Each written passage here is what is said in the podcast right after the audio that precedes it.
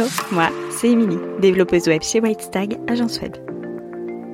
Après 5 années de e-commerce et 5 années dans le commerce, je suis devenue développeuse web avec pour mission de faciliter l'accès au web tout en créant un outil puissant au service de ton business. Si tu cherches des conseils et des astuces orientées web et entrepreneuriat, tu es au bon endroit. Prêt pour l'épisode du jour? C'est parti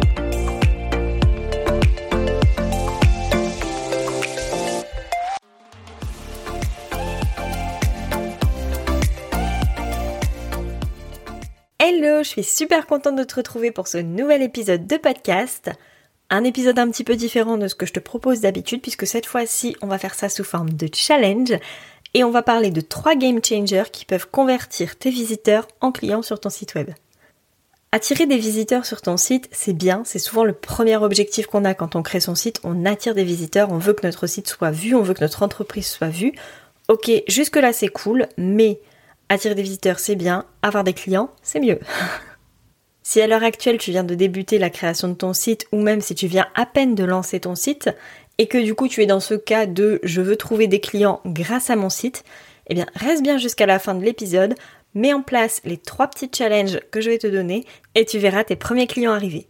Mon premier game changer, c'est les témoignages c'est la preuve sociale par excellence, c'est l'un des plus connus. On a, déjà dû te le dire et te le redire et te le répéter, bref, on te l'a martelé. Il te faut des témoignages de tes clients, de tes anciens clients, pour pouvoir convaincre les nouveaux clients. Parce que t'as beau dire que ton offre c'est la meilleure, c'est la plus chouette, c'est la plus cool, euh, pour ton visiteur, forcément, euh, on, doute bien que l'entrepreneur va pas lui-même dévaluer son offre et dire que bon, elle est nulle, pas terrible, mais qu'il faut quand même qu'il l'achète. En revanche, si un ancien client qui a acheté ton offre, qui a réalisé la prestation avec toi ou qui a acheté ton produit, donne un avis honnête, franc et sincère et sans trop en faire non plus, et eh bien dans ces cas-là, ça peut déjà convaincre ton visiteur de l'efficacité de ton produit ou de ton service. En plus de ça, c'est un des trucs les plus faciles à obtenir le témoignage, puisqu'il te suffit de mettre en place un formulaire de récupération des témoignages.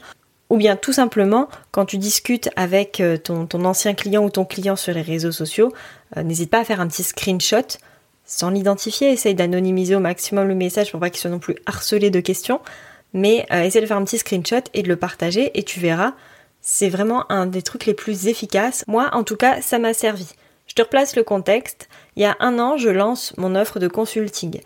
Mon offre de consulting débute et bah, il faut des témoignages pour que cette offre puisse vivre. Parce que j'ai beau parler consulting, j'ai beau expliquer en long, en large et en travers ce que c'est que le consulting, c'est pas suffisamment concret dans la mesure où ça peut être dans plein, plein, plein de cas possibles. Et il se passe une des meilleures choses qui puisse arriver, c'est-à-dire que je j'aide une cliente à récupérer son site web. À la suite de l'échange, on a à peine fini la visio pendant laquelle on a passé deux heures. Elle poste spontanément, sans que je lui demande rien, un avis vidéo sur les réseaux sociaux en m'identifiant dessus. Rien qu'après ça, j'ai eu trois demandes de consulting dans la foulée. Vraiment, dans la semaine qui a suivi, on est venu vers moi en me disant bah on voudrait réserver le consulting, on a vu ce que ça pouvait faire. En vrai, les personnes n'ont pas vu le résultat, forcément, elles n'ont pas forcément vu concrètement ce qu'on a fait, mais elles ont vu le résultat sur ma cliente. Si tu veux obtenir du coup des avis plus facilement, ce que je te conseille, c'est soit de mettre en place une bêta test pour tester ta nouvelle offre si elle est nouvelle, ou alors de proposer de façon très sélective la gratuité de ton offre. Mais ça, après, c'est assez risqué parce que tu sais jamais sur qui tu tombes. Ça peut être hyper bien, comme ça peut être la cata et tu peux te retrouver avec un client qui au final bah, n'apprécie pas ton offre à sa juste valeur. Mon challenge pour toi, c'est de poster tes premiers avis clients sur ton site web ou si tu as déjà des avis clients, de les remettre à jour, de remettre tes derniers avis clients en ligne. Deuxième game changer, c'est les avant-après. Les avant-après, il y a deux façons de les voir, c'est-à-dire que si tu as une activité visuelle dans laquelle tu peux montrer des photos, des images, dans laquelle vraiment la, comparaison entre deux images va être flagrante, si par exemple tu es esthéticienne ou si tu es graphiste ou si tu es décorateur et que tu peux proposer des avant-après de ton travail, c'est l'un des trucs les plus puissants qui existent parce que c'est vraiment concret. Là encore, si tu dis à ton client, oui, après euh, mes séances de d'UV, vous aurez euh, forcément un teint hyper bronzé comme si vous reveniez de Bali, etc. Ton client va dire, ouais, ok, c'est cool. Euh, forcément, il va y avoir une transformation quelque part. peut-être que ça va marcher, peut-être que ça va pas marcher. Alors que si tu arrives en disant voilà, ma cliente qui avait la peau de la même couleur que la vôtre, regardez sur la photo, et maintenant après ces 5 séances d'UV, regardez la différence.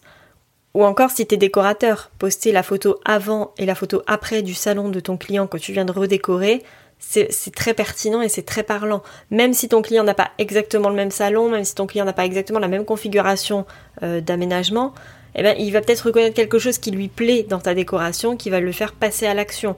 Mais s'il n'a pas le avant, il saura pas que c'est possible d'y arriver. Et puis si tu as une activité moins visuelle, eh ben dans ces cas-là, il faut que tu utilises plus le storytelling, que tu racontes vraiment des histoires concrètes, des résultats concrets. Euh, je prends un exemple tout bête, si tu es coach, coach business, et que grâce à ton coaching, ton client a réussi à faire un chiffre d'affaires trois fois supérieur à celui qu'il fait habituellement, ou euh, si par exemple t'es courtier et t'arrives à obtenir l'un des meilleurs taux de prêt bancaire du marché, surtout en ce moment, eh ben euh, tu postes le taux que tu viens d'obtenir pour ton client et là c'est concret. C'est concret. Tu peux dépersonnifier ton client, c'est-à-dire que t'es pas obligé de donner son vrai nom, son vrai prénom. Tu peux lui inventer un nom, lui inventer un prénom et euh, lui, lui le mettre à peu près dans la situation dans laquelle il est pour que le, client idéal se projette vraiment dans la situation. Là, pour le coup, tu peux un petit peu plus jouer sur ça parce que c'est un peu plus aléatoire.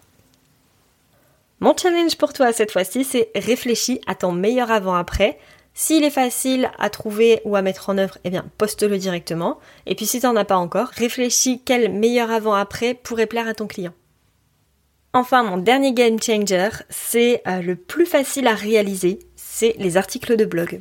Pourquoi je te dis que c'est le plus facile à réaliser Parce que tu peux rédiger un article de blog toi-même, mais tu peux aussi déléguer la rédaction de ton article de blog.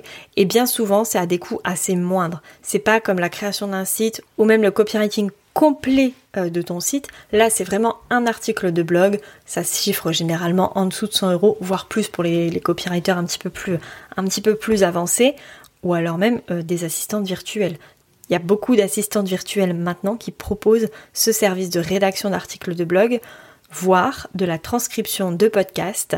C'est moi-même ce que j'ai fait récemment. Une assistante virtuelle m'a proposé de retranscrire mes podcasts en articles de blog. C'est quelque chose que euh, je ne pensais pas faire puisque j'en avais pas eu l'idée précisément. Et en vrai, euh, j'étais assise, comme elle me l'a dit, sur une mine d'or. Donc tu vois, si tu as déjà un contenu existant, tu peux déjà t'appuyer là-dessus pour justement reprendre de l'existant ou alors complètement créer un contenu et ça marchera aussi très bien. Je te donne mon exemple concret. Moi, il y a quelques années, je suis tombée sur les articles d'Aline de The Bee Boost qui lançait la BSB Academy. Enfin, ça, je ne savais pas encore à ce moment-là. Moi, je suis tombée sur ces articles qui expliquaient euh, de façon très simple comment euh, s'aligner à son business, comment découvrir son chronotype, comment, avoir euh, ses clients, comment trouver les clients idéaux, Bref, d'ailleurs, je ne connaissais même pas le principe de client idéal à ce moment-là. J'ai lu un article, deux articles, trois articles, c'était un petit peu addictif. Et puis quand elle a sorti sa BSB, eh ben, j'ai pas réfléchi très longtemps avant de choisir son offre, qui était quand même à l'époque à 1500 euros. C'était quand même un très beau budget pour moi à ce moment-là. Et pourtant, j'ai pas hésité parce que je connaissais déjà la valeur qu'elle mettait dans ses articles, la façon dont elle travaillait, parce que c'est aussi un extrait de sa façon de travailler. Et du coup, ça m'a vraiment convaincue sans qu'au final elle ait besoin de chercher plus que ça à me convaincre. De ton côté, si tu crées des articles de blog, essaie de mettre des extraits de ton travail. C'est vraiment d'apporter de la valeur et d'apporter des, actions concrètes euh, à ton visiteur pour que, une fois qu'il ait mis en place ces actions concrètes, il ait envie d'aller encore plus loin avec toi. Mon dernier challenge pour toi, c'est du coup de réfléchir à trois articles de blog si tu n'as pas encore de blog, trois idées d'articles de blog, trois titres d'articles de blog que tu notes quelque part et pourquoi pas même poser sur, euh, sur ton calendrier une date à laquelle ton premier article pourrait sortir.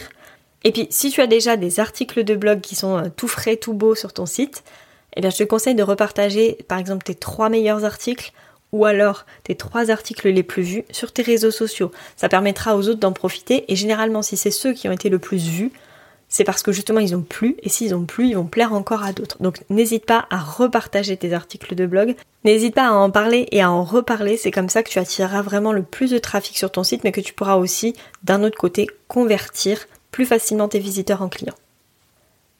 Alors j'espère que tu mettras en place tous ces petits challenges. D'ailleurs, si tu les mets en place, n'hésite pas à m'envoyer un petit message. Je serai ravie d'aller constater tous ces petits changements et tous ces petits challenges réalisés.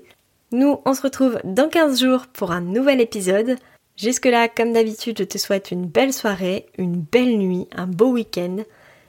Bref, peu importe quand tu écoutes cet épisode, et je te dis à tout bientôt